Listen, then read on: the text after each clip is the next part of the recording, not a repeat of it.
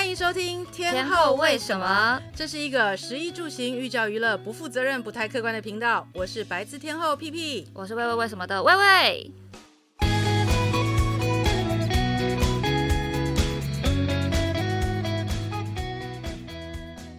大家好，我是喂喂。今天呢，屁屁姐人在巴厘岛玩，所以呢，只有我一个。但今天不会是我的独角戏，就是我们现在有欢迎到了一个 A 君的好朋友 Nick 同学。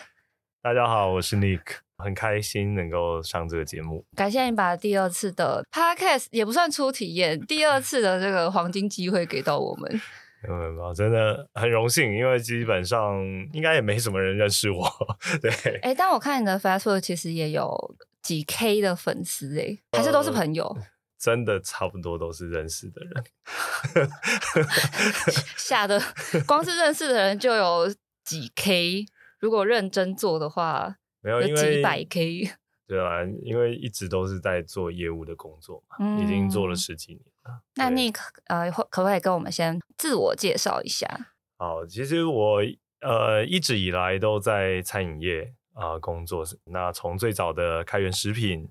然后到后来的光泉啊、呃、乳业，到苗林行，嗯，对，那苗林行待最久，对，所以在这一段时间，其实就认识了很多的咖啡店的老板，认识了餐厅的老板，认识了面包店、甜点店、拉面店，就是各种各样餐饮业的老板，对，所以这就是你看到的那个几 K 的 好友哦，一路这样下来。对对对，欸、还蛮多的。一开始的开源是在做哪一块的？炼、嗯、奶球，应该大家都听知道，或者是炼职人鲜奶。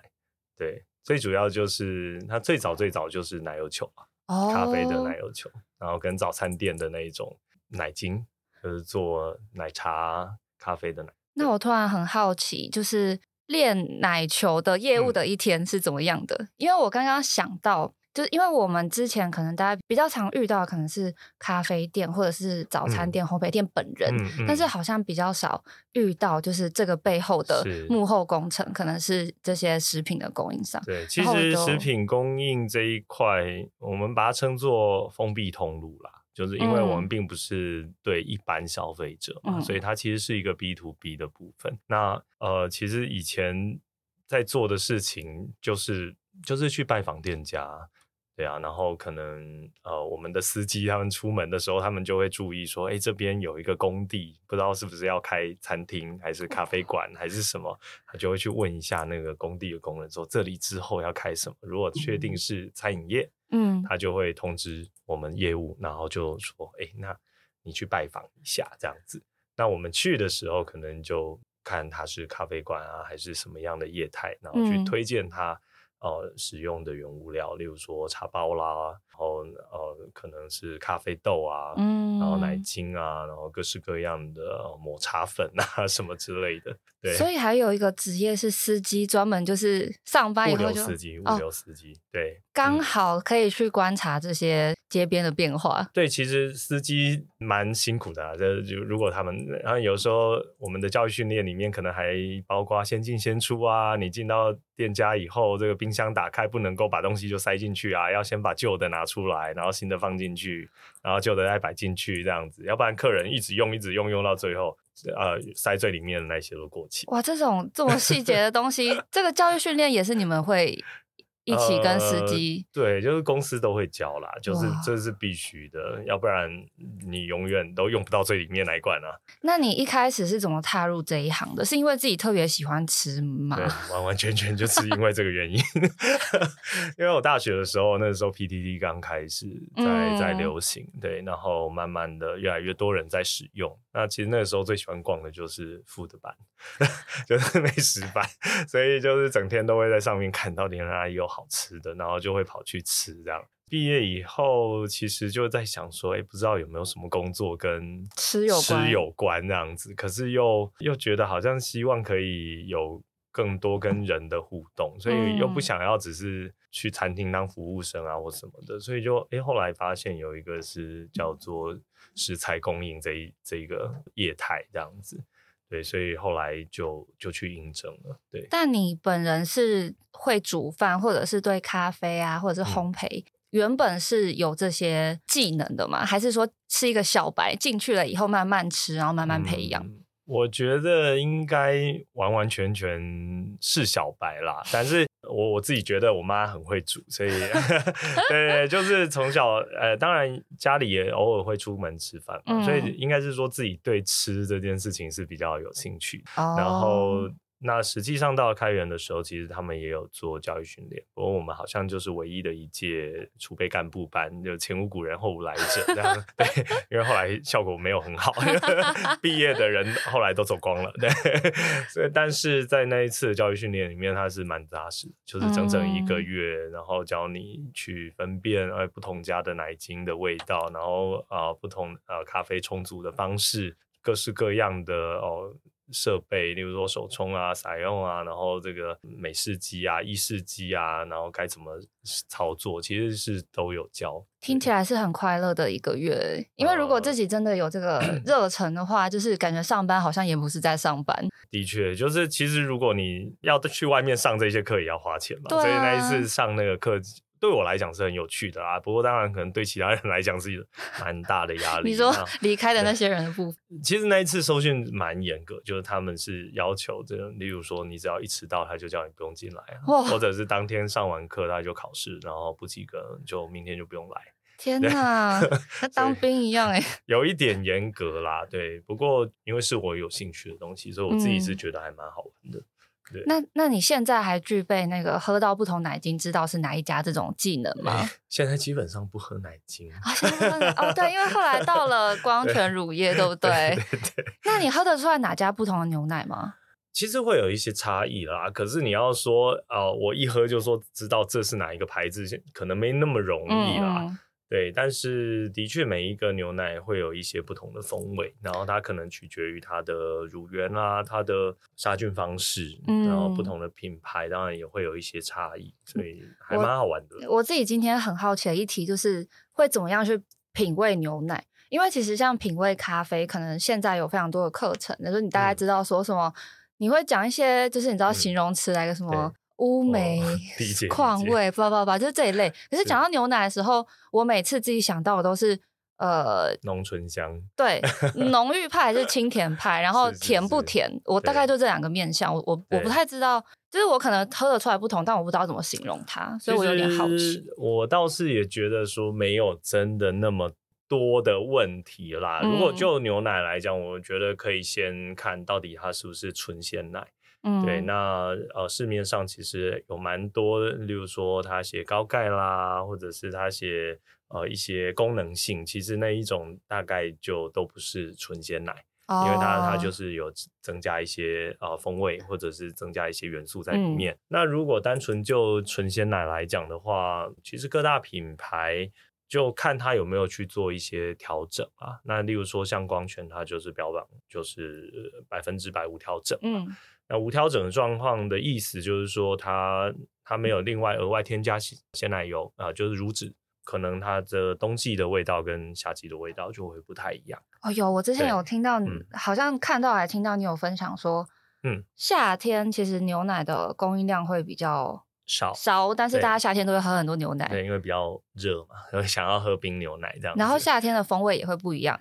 呃，夏天因为就牛脂它。相对来说，它分泌的乳汁就没有乳脂那么高，嗯，所以喝起来是会比较淡的。哦，对，然后呃，在冬天它进食的比较多嘛，所以它的乳脂肪会比较高一点，所以会比较浓郁。其实美国也都是这样，但就是看你有没有去调整它，因为一般的呃乳业公司他们都会做低脂鲜乳，低脂鲜乳就是、嗯呃、要把里面的乳脂肪部分的拿掉，对对，让大家觉得喝起来比较。比较瘦，健康啊，对，比较瘦，减脂，对，那这些乳脂肪其实就丢掉也很浪费啊，所以他们还是会做一些应用。那有些状况就是，例如说，他为了让整年度的风味都是很均一的，他就会回甜。嗯、就是夏天觉得比较清淡，那就再加一些乳脂肪回来，就可以让它维持一定的乳脂肪。因为我们台湾的。全脂的鲜乳的标准，CNS 的标准是三到三点八 percent 的乳脂肪，嗯、所以 range 很大。对，所以其实就你可以一整年都维持在三点八，你也可以都维持在三点五，你也可以都维持在三点，然后也还是可以叫全脂牛奶。对，没有错，没有错。Oh. 所以这其实就是看每一个呃厂商他想要给你的感受啦。懂。对，牛奶冷知识。而且我刚刚就在想说，可以这么信手拈来讲出像 Wikipedia 一样等级的 牛奶冷知识，是因为之前就是每次去不同的咖啡厅，可能就是在跟老板们分享的时候都要这样分享吗？其实多多少少都会啊。早期的时候，大家其实也没什么好选择的。其实现在的鲜奶当然非常非常的多，然后包括什么一些小农啊，哦六甲田庄啊，鲜乳坊啊，各式各样哦高大啦。那以前其实，在我们那个时代，市场上其实大概就几只，像是养乐多哦、台农、光泉。林凤营，养乐多有牛奶哦。啊，养乐多有牛奶，对对对，它业务用其实也还蛮多的。然后一些呃，养乐多妈妈也会卖啊，养乐多鲜奶。养乐多妈妈，对对对，就是哎，你没有遇过？好，你太年轻了。对，以前在一些市场里面会有一摊，就是在卖养乐多。哦，养乐多妈妈，然后就是养乐多妈妈会在那里卖，然后他们也有小牛奶，那但是他们也有业务用的。对，所以那个时代其实大部分的店家还是用林凤云居多啦。对，就最最常见的，那也是我最早卖过的牛奶，因为那时候开源就是林凤营的算经销商。那你以前这样一天要跑几家咖啡店呢？你应该整个台北的咖啡店你都跑过了吧？现在当然没有啦，对。但是如果开源时代的话，它其实区域比较小，就每一个业务负责的区域其实小小的，对。所以呃，你当然就是在里面每一家店你都要去。对，可是超过这个范围，你就可能不认识。嗯，对。那后来我到光泉的时候，我只负责台北市。嗯，对，所以整个台北市的咖啡馆，我就都要去。对，所以我其实的确在那一年内，我就跑了大概一千多间店，大概六百多家咖啡馆。一年也就三百六十五天，工作日也就可能两百两百多天。对，一天的话，我给自己的要求是六间呐，不过基本上通常都会超过。嗯，那你因为其实很简单啊，拿一拿一拿一袋鲜奶，然后一条街扫过去就可能时间了。对，因为现在咖 啡厅的密度真的超高哎、欸。对对对，我那一天就是端午假期的时候，我走在路上，突然间下大暴雨嘛，嗯、我想要完蛋，然后我想完蛋那一秒，左边就一家咖啡厅，完美避雨。对，非常多非常多。那有哪一家是？你们到现在，呃，应该也不止一家啦，应该到应该有很多都是一直到现在都还开着。有哪几家是你印象比较深刻的吗？就是从以前一路到现在。其实的确就是有蛮多蛮多的客人到现在都变成好朋友。嗯，对。那像那一天之前有听瓜吉那一集，他他说的像呃民生社区的乐乐咖啡啊，哦、对啊，老板那个布比，对，然后像那个 Esther 的小宝，对他那个时候也刚开幕，对，哇，然后像 Rufus 的小杨，嗯，对，然后其实很多，对，很多很多的咖啡馆，其实后来都变成好朋友，就。还蛮有趣的啦，对，你就看着他们一路这样子，从新店变成经典老店，对，变老店，真的是变老店。对，那有什么新店是你最最近还有去探到的吗？咖啡厅？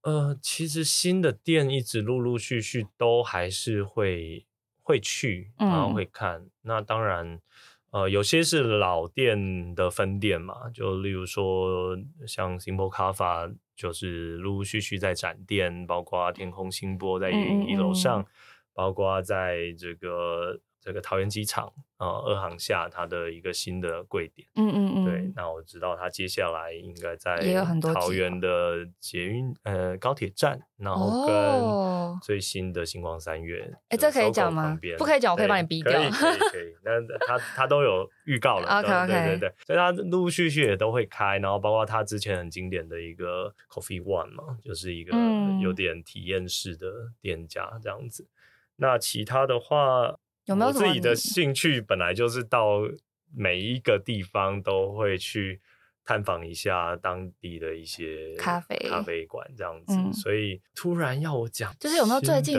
印象比较深刻的新喝到想说，哎呦有点意思那种。这个欢迎大家追踪我的粉丝没有啦，没有。粉丝团快点，粉丝团其实就是 Nick 吴，对对对，就是 Nick N I C K W U。但是这你知道，我那天就是想要肉搜一下 Nick，然后我就肉搜的时候发现、哦、一大堆一大堆一大堆 Nick 吴，对，很多人。要 tag 那个世界调酒冠军那个舞的时候，都会 tag 到我，这样有点不好意思。笑死。对对，但是我跟 Nick 也认识啊，对。对，因为你们一个是走那个咖啡烘焙路线，一个是走酒路线。对对对。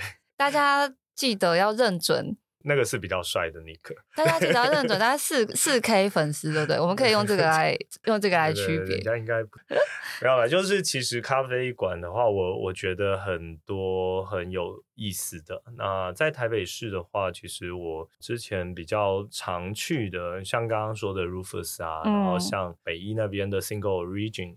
哦，对，那非常的棒。然后，可是他现在只有开好像五六两天的样子。哎、欸，我必须说那家我收藏超久，是因为他的肉桂卷。哦，竟竟然是因为肉桂卷。我是因为肉桂卷认识他，然 后想要想要去肉肉桂卷家咖啡。OK，结果因为他离我之前的住屋处太近了，是，就是离你越近，你就越会想说啊，改天再去，有时间再去。结果一直到我搬家，我都还没去。啊、他是我遗珠，OK，所以是。非常值得去，啊、非常非常值得去。Okay, okay. 因为他当初是在东区嘛，嗯、东区开的时候就在 Simple Kava 的对面。哦，对，然后也是我耳闻啊，应该是那个时候 JJ 变成他的常客，然后后来他们才一起合作 Miracle，、哦、对，Miracle Coffee 也是他们的合作案这样子。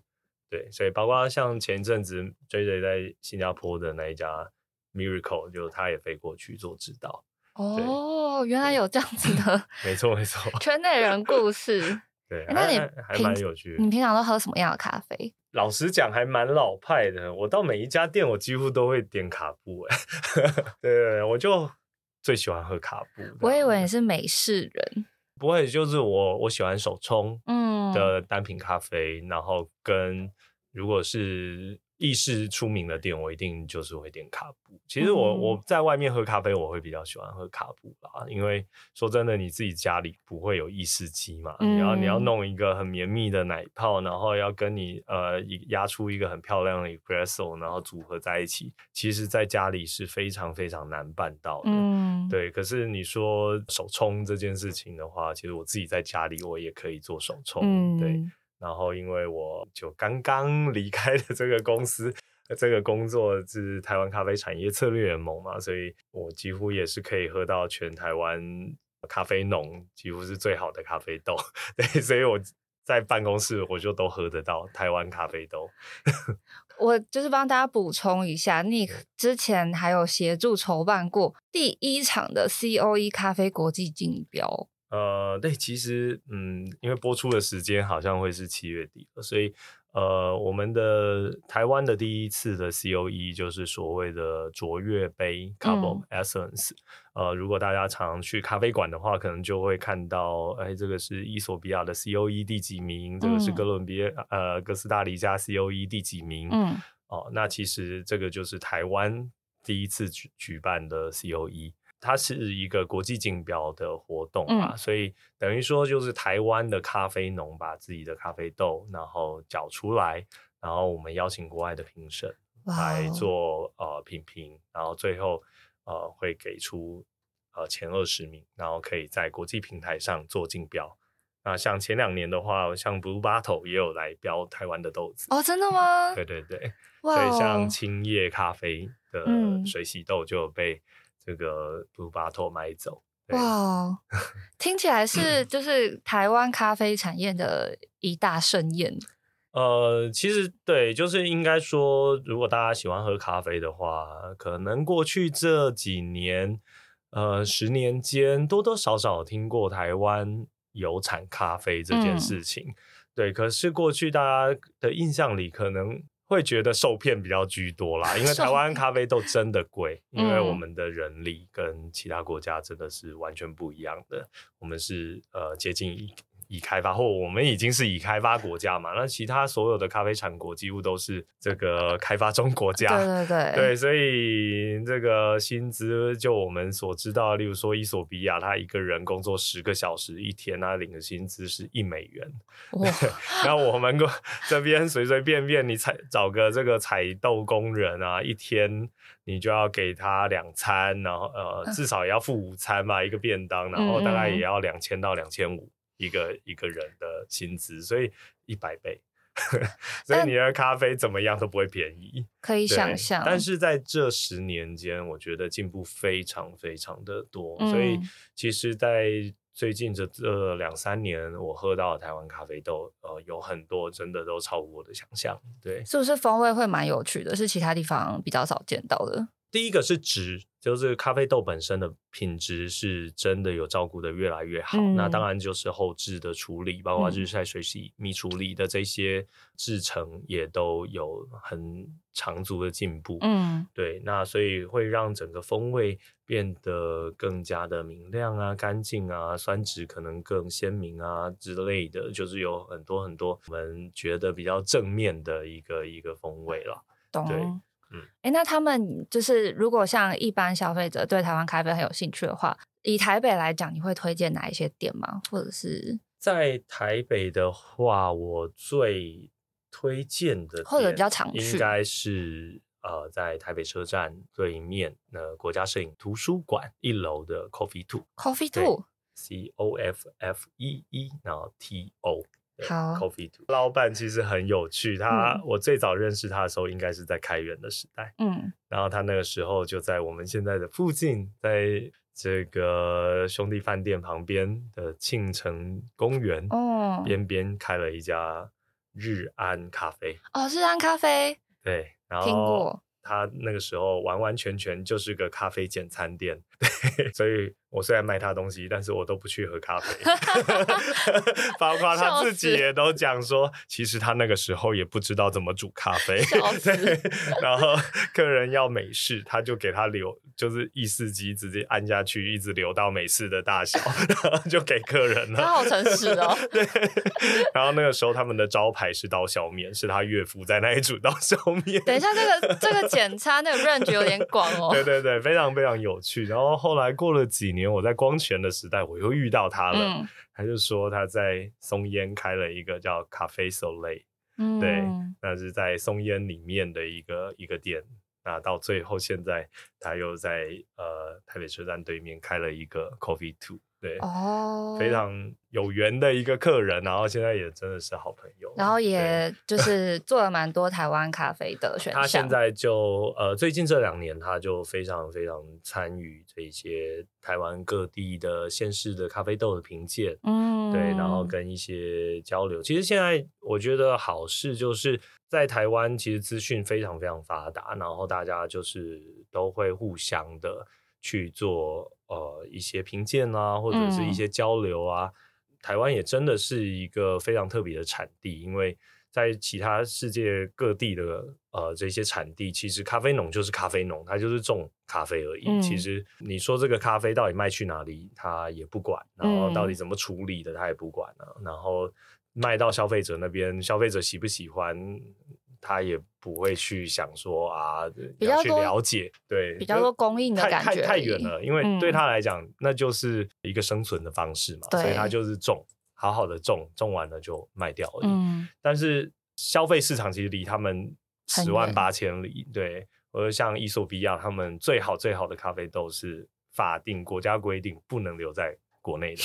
对，他们的 G one 的等级只能外销，人家那种什么好的水果是规定一定要留在国内，然后他们是，对对对对对。可是就像早期台湾也是啊，我们最好的水果可能都卖去日本，要去赚外汇。嗯，对，我们最好的东西就是卖到消费得起的地方嘛，有一点是这样的概念。对，可是现在毕竟台湾真的也比较有钱了，所以我们现在的状态是。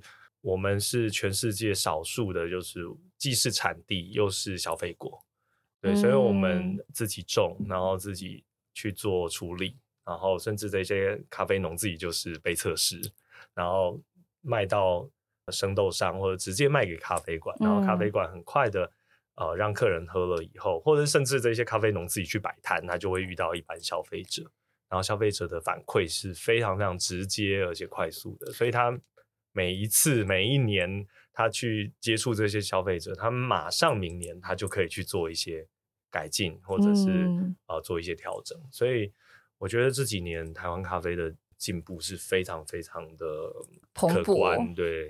因为我之前听都是 farm to table，现在直接是 bean to table，嗯，然后还可以直接形成一个正向的循环。对，其实是很有趣的啦。嗯，对。然后我刚好在这几个月的工作里面认识了很多台湾各地的咖啡农，就觉得还蛮有意思的。对，就大家其实都不是。因为缺钱，其实很多都是为了理想这样子。有理想有缘，就是现在很很多人就是可能都会什么高薪工作辞职，然后跑去跑去种田。对，有一点有一点。对，然后我每次看到，觉得啊，好羡慕，好羡慕。虽然我觉得我可能不能种田，但辞职的那一部分还是蛮羡慕的。不要这样，对，那个工作还是好好做。好，我爱我的工作，讲大声一点，给我老板听。哎、欸，那我自己另外很好奇一点是，是因为其实，在前面可能跟因为乳业，然后跟咖啡有比较多渊源，但其实后来进入了另外一个领域是烘焙，就是面粉的领域。没错。然后。其实我本人呢，就是觉得我人生，对我就是 人生只要有面包跟咖啡，我应该可以活一辈子。如果我吃面包不会胖的话，哦、就是我，但是会，哦、对，答案是会。所以我 为人还是比较就是收敛一点。但因为我之前曾经就小时候年轻新陈代谢好的时候，我每天都在吃面包，因为那时候住外面嘛，就是家里也不会管你吃什么。Okay. 我每天都在吃面包，就早上吃什么那种葱面包，然后中午吃那种。里面很多乳酪的那一种欧式包，对，然后晚上还可以再吃个日式的咖喱面包，就是我每天都在吃面包，真的我超爱面包，然后我就真的很厉害。哎，那那你那时候就是负责面包的时候，你会像咖啡业的时候需要每天吃面包吗？还是不，不是需要啦？对，就就不会到需要这件事情，但是。的确，因为我呃，因为我之前工作在苗林行嘛，嗯、对，然后也做了十一年啊，十一年，对，相当相当的久啊。那我们自己有一个烘焙教室，嗯、然后在烘焙教室之前，其实我们老板第一在台北的第一步是开面包店，嗯，对，所以。我一开始加入苗银行的时候，我就是在面包店的二楼上班，幸福哦。然后你知道，面包店其实一定会有 NG 品，然后就是被打掉的，嗯、觉得啊不够漂亮，或者是啊爆馅啊，还是怎么样的，嗯、这一些面包他们就会放在架上这样子，然后我就是随时走下去就可以拿起来吃，对，所以。体重增加的非常的快，这是工伤吧？很可怕，很可怕。对对对，那 基本上，嗯，进苗龄行的员工普遍第一年胖个五公斤到十公斤是很正常的，都是自家产品的重量。对，很可怕，很可怕。但是我我觉得，就是好吃的面包，的确是，呃，在这些年越来越容易取得啦。嗯，对。呃，那我印象很深的就是我自己，呃，在还没有进这一行之前，以前就是。对面包没有特别的喜爱，就是它就是一个填饱肚子，对，肚子就是下课的时候肚子饿，然后去面包店买个嗯。呃 cream 面包，还是买个肉松面包，还是买个什么，就是就是稍微。对，稍微充个饥嘛，因为吃太饱回家会被骂，因为晚餐吃不下？对，就是下课的时候会想要买一个面包这样子。哦，而且以前大家零用钱其实没有特别多，所以买一个面包差不多了。对，那所以后来其实我印象比较深的就是到大学，大概差不多大学还是刚毕业那个时候，嗯，那个时候有一部。卡通或者一部漫画非常出名，就是《烘焙王》。烘焙王，对，那我来查一下。糟糕，你的年纪又这跟 又有落差了。这跟年纪无关。虽然我必须说 PPT、PPT、是在我高中哎、欸，国高中的时候，啊、但但这个是因为我不看漫画，是是哦、嗯、，OK OK，我是一个不看漫画，那就是烘烘焙啊，我好像有看听到你说你你会有点连贯不起来，对我我是个看不懂漫画的人，好好好，但因为烘焙王，然后呢，然后呃，就是他其实就是在讲日本的烘焙师傅，然后在做面包的一些故事嘛，然后里面其实就就讲到说啊，那个面包。怎么做的好啊？然后就就是你可以用拳头揍它，然后就把它整个压扁，然后它会棒弹回来。我就觉得怎么可能？对啊，就是对我从小吃的面包压下去，它就是扁的。对，对啊，你如果早餐带到放在书包里，然后带到 办带到那个教室的时候，就直接扁掉哎、欸。对，所以那个时候就觉得啊，这就漫画嘛，漫画都很夸张那样子，嗯、然后什么什么，你碰胖，然后一号什么日本面包一号日本面包二号，那个时候就觉得啊，是创意无限呐。但是我印象最深的就是那个拳头打下去面包，然后会弹起来这件事情。然后我一直都觉得那是唬烂唬烂的，对，嗯、就是漫画夸张这样子。结果。后来那时候就在也是 PTT 美食版就看到人家在写说哦，台中有一家面包店很出名，面包很好吃，叫罗蛙面包。嗯，对。然后刚刚好那时候我印象中应该是同学哦，我大学同学一毕业就结婚了，我们去参加他的婚礼，然后就跑去买那个罗蛙面包，然后买了那个面包就蛮扎实的那种欧式面包。嗯。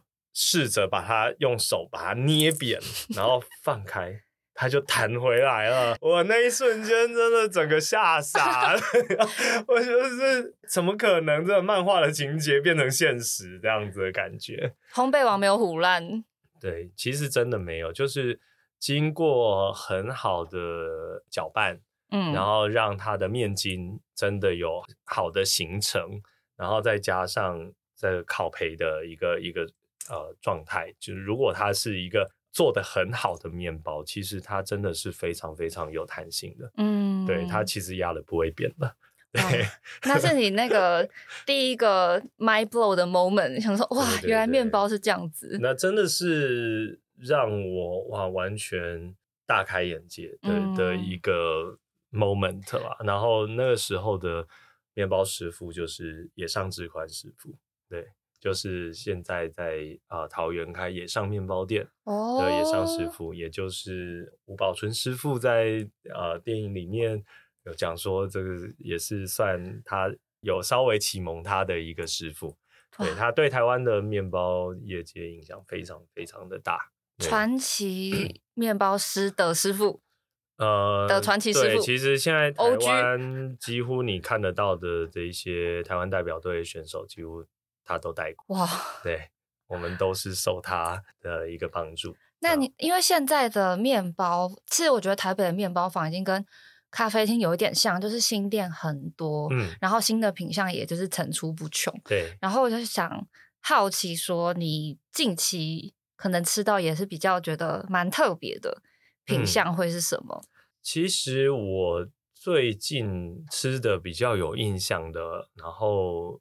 真的是让我呃印象深刻的啦，大概就是我上次刚好出国去去冲绳的时候，我在桃园机场有一个乐木，哦、就是乐沐对乐木的糕饼铺，然后他做了一个是高粱酒腊肉的面包，哇，对，超好吃，那个真的很好吃，它搭配很有趣，高粱酒腊肉，对，所以它会有高粱香气，主要是腊肉香气，嗯、但是它因为就是。呃，我猜可能在搅拌的面团里面，哦，它可能到底是腊肉先泡了一点高粱酒，还是有喷，还是怎么样？嗯，我不太确定。但烤过高温一定是没有了啦。嗯，对，酒精应该没有在里面了，但是还是保留了一些这个酒的香气，这样子。对，是非常有趣的一个搭配，是我过去没有吃过，然后它也蛮有台味这样子。那如果说以店家来讲，因为他他在桃园了嘛，那台北的话，我最近其实很喜欢的一家店是在天母，叫做宝贝。宝贝。对，然后它就是宝贝的宝，对，然后 贝是烘焙的贝。我以为你要说宝贝的宝，宝贝的 贝，我想说谢谢。对对对，烘焙的贝。这位师傅他呃以前是在 GC 对，嗯，广南协力的那个呃的中央工厂，然后后来他呃来到这边开店，他的创意非常非常的多，然后我觉得他做的很多的面包都非常非常的有趣，嗯，非常的独特。你现在要我举例，我有一点难举出来啦。但是大家如果去他店里就，就就会知道每一样东西都非常的特别。对，哇！我刚才在看 他的 Google Map，我已经饿了。我们现在是一个上班日的晚上。另外的话，可能还有一个我自己也还蛮推荐的，是在林口，嗯、林口的瑞莎塔，瑞对，瑞士的瑞，然后。哦，草字头的沙，然后这个蛋挞的蛋挞的挞，对对对。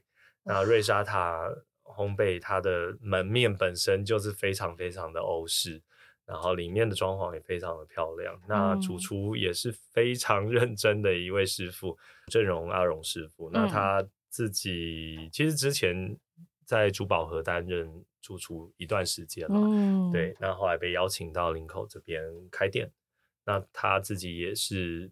呃，一直在尝试一些新的新的东西、新的做法，对。然后，哦，他是工程师出身，哈，工程师转面包，对对对，以前是就是熬夜。到半夜，然后随随口随到的这种工程师，然后现现在都在做这个面包的部分。又是一位有理想追梦的同学，对，很有趣。然后最近在学做披萨。哦，当然也都是面团类，感觉蛮合理的。对，哎，那你自己喜，因为刚才看你的推荐，感觉你是比较喜欢吃欧式面包，对不对？还是都吃？其实我。都吃啦，但是现在就尽量少吃，是因为那个身材的部分吗？对对对，但是其实我自己非常喜欢吃的是可颂，嗯，对，那刚好我们公司前一阵子也有代理一个就是法国的奶油嘛，所以我们其实有推出了一个呃企划活动，就是叫蒙太古可颂，哦，对，那就是把可颂做成弯月形，对，这个计划其实那个时候。也是算在烘焙业还算有一点点声量啦，就是还蛮好玩的。对，因为在过去台湾的烘焙业里面，其实很多店家是不做可颂的，嗯、因为太麻烦了。对，对，然后很热，然后再来很很热、呃，很热的原因是，呃，所谓的可颂它是果油面团，它是要一层面团。一层奶油，一层面团，一层奶油，嗯、所以它其实是在摊开的面团上面放上一整片的奶油，嗯、然后把它包起来以后，然后用呃类似擀面棒，但是它实际上是机器啦，它就是一个盐压机，把它压平、压扁，然后再对折，嗯、然后再压平、压扁，然后再折。它需要好几次的这个折反复折叠，嗯，所以当天气如果太热，你的厨房环境太热的时候，奶油会融化，哦，然后奶油融化了以后就会被面团吸收掉，就没有那个层次，它就不会有层次，对，它它就会变一团面包，就就是面团啦，对，所以你要吃到层层分明，然后咬下去是吃吃吃吃一层一层一层的这样子的口感，就代表它的整个温度的控制是做得非常好。然后他也也有把这个层次表现出来哦，所以比较麻烦一点。呃，是非常麻烦，因为我之前看过 那种做可颂的那种影 YouTube 影片，然后他们就要师傅在那个很冷的，没错，很冷的环境，对对对，我就觉得哇，这些师傅都卖命在，没错，要穿着那个像雪衣一样，然后站在那个冷藏室里面，然后那边卷可颂，对，没错没错，要不然很快它的油就会被面团吸收了。那你爱吃的可颂是哪一个？在台北来讲的话，嗯，因为我真的可颂控，然后我发现最近台北开了超多可颂店，哦、而且都是可颂专卖店啊，真的吗？就是什么会蛮多，有一家在大安叫 Fortune 什么，没有吗？啊，Four Nineteen，Four Nineteen，Four Nineteen，对对，F O U 开头的，对对，然后还有一家叫莉莉安，啊，是我最近看到，对对对，然后还有，对，它有什么 G C 啊，这种比较。比较多的，是是是，但因为我最近真的都在隐控，我都不能吃。好的，这么惨，超惨，所以我收藏了这么久，但我都还没有去买。是如果说稳定性来讲的话，我我想像 GC 或者是即可颂，就无话可说啊，嗯、他们非常非常的认真的、专业的状态。对，那其实以小店来说的话，现在真的也非常非常多的店家都做的相当的好。像刚刚我提到北一附近的那个 Single Origin 嘛，嗯、那它北一附近也有一家做的很好的呃面包店，叫十岁。对哦啊，那他最近是不是发了很多那个九周年那个？啊、是礼盒礼盒，对对对。你有你有吃到吗？呃，应该下礼拜才会轮到我。哦、好，那大家赶快去追踪 Nick 吴的粉砖，可以看到一手消息。就是、对，因为十岁。老实说，这个师傅，这个主厨也是从我们公司的面包店出来的。哇哦！对，然后他这几年呃，因为有参加一些像国王派比赛，对，嗯、也有得奖。然后它的可颂其实就是做的相当相当的不错，对。其实非常多啦，大家其实如果有兴趣的话，还是可以去看一下这个，没有 这个蒙太古可颂的活动。然后其实我们有有邀请了全台湾大概有三四十家、四五十家面包店，全台湾，嗯、所以不止台北，对，全台湾都有。啊，我看到了一家我也收藏很久的，实在好贵哦，对对对，是在好贵，在一个小巷子里面，很有趣的一个老板娘。好。我现在又收藏了一波，我真的是非常期待自己体脂降下来那一天。我降下来那一天的给自己的那个奖品，就是去吃三家面包店。好，希望你可以早日达成。对啊，好，那感谢今天 Nick 跟我们分享了超多，就是私房的咖啡店还有烘焙坊。其实我自己还很想知知道小吃的推荐，因为我就是看了 Nick 的那个。粉砖以后，然后就被种草了超多小吃，而且就是真的都是一些平常很不起眼的小吃，就是你走过路过会错过那一些。但是感觉 Nick 的没有啊，其实应该也是因为我自己爱吃嘛。然后就像刚刚提到的，我我的脸书的好友群们，其实就几乎都是。各种各样业态的老板居多，嗯、所以他可能是咖啡店老板，他可能是面包店老板，面包店主厨、甜点店主厨，嗯、然后饭店的主厨之类的。那这些人其实他自己身在餐饮业，他对于饮食也会比较注重。嗯，对，所以。我的页面就全部都是吃的，就是你你自己不发吃的，你也都会看到吃的，然后很容易就会看到一些人去吃了什么，看起来好像很有趣的，嗯、然后很特别的，诶，没有人知道的，你就会想说好，那我也要跟着去吃看看。所以像呃，我们来之前你有提到说这个刘刘记四神汤，对，其实也是。凹下去的阿宽对推荐给我的，oh. 对，也是应该说我在他的页面上看到他去吃这样子，然后我就觉得哦，竟然离我家那么近，我没吃过。他说：“怎么那么逊，都没吃过？”我说：“好，马上去吃。”然后哇，真的是一吃成主顾，就是好厉害。今天超 感动的，就是 Nick 就说：“哎、欸，你什么时候过来？我有伴手礼。”我想说啊，什么伴手礼？我那边很紧张。结果我的伴手礼是四神汤加臭豆腐，我真是太感动了，因为我就是想吃那个刘记很久，而且其实。我怀疑我们住的很近，因为他其实也在我附近，而且我很常经过他。但是，我从来就是没有想说要停下来吃他过这样子，就是 想说哦，就是四神汤嘛。就看到的时候想说啊，就是那一家吗？推荐的就是那家吗？是是是，真的。果然就是爱吃的人就要看 挑嘴人的推荐，这样大家就可以把你的 Google Map 就是收藏的越来越满，然后心情就会很好。对，就是缩小的时候就插看到插满了旗子，完全看不到地图。对，想说长安东路在哪里都找不到。好，那感谢 Nick 今天真的分享了很多。哎，那你之后呃，希望还有机会可以再听听其他的推荐。我要我要先那个。先自己埋伏笔，然后之后就可以 用这个为借口，然后再把 Nick 骗来台北。是是是，我我希望还有机会可以再上这个节目啊。不过因为就是之后呃要要回嘉义阿里山开民宿，对，所以这个可能大家去阿里山比较会看到我，欢迎大家来这里找我。我们应该 大概七月多的时候会上这一集，那个时候已经开幕了吗？呃，我希望。刚才露出了一个就是生死未卜的表情。没错，呃，那还是名名字有想好了吗？呃，名字有，名字有，可以透露吗？叫做十字明星。对，呃，因为我们那个地方的地名叫十字路，哦，对，就真的是十字路口的那个十字路。对，然后呃，明星是呃。虫鸣鸟叫的鸣，嗯，对，然后心脏的心，哦、对，所以叫十字明星旅宿。OK，那大家如果今天听得意犹未尽，然后我们又还没有邀到 Nick 的话，就自己去阿里山堵他，好不好？我们不保证堵得到啊，但 就试试看，总是会有机会。旁边还有我弟的咖啡馆，也叫十字明星，哦、对，十字明星咖啡，也是一起新开的。啊，他已经开四年了，对，应该是全台湾离。铁轨最近的咖啡馆，对对对，门口一步就是铁路了。所以你们会喝咖啡到一半有火车开过去？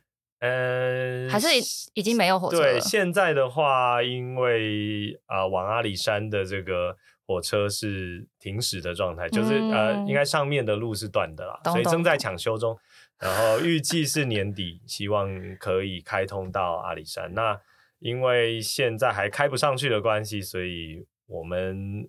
这个地方十字路就是目前的终点站，所以就是火车会开到我家前面一点点停下来，对，你就走走个十十步路就会到家的店了。很多人在那边拍照吧？呃，还行还行，对，就是大家通常在奋起湖下车比较多了。哦，对听到关键字了吗？要到终点站哦，才可以堵到 那个移动的美食地图。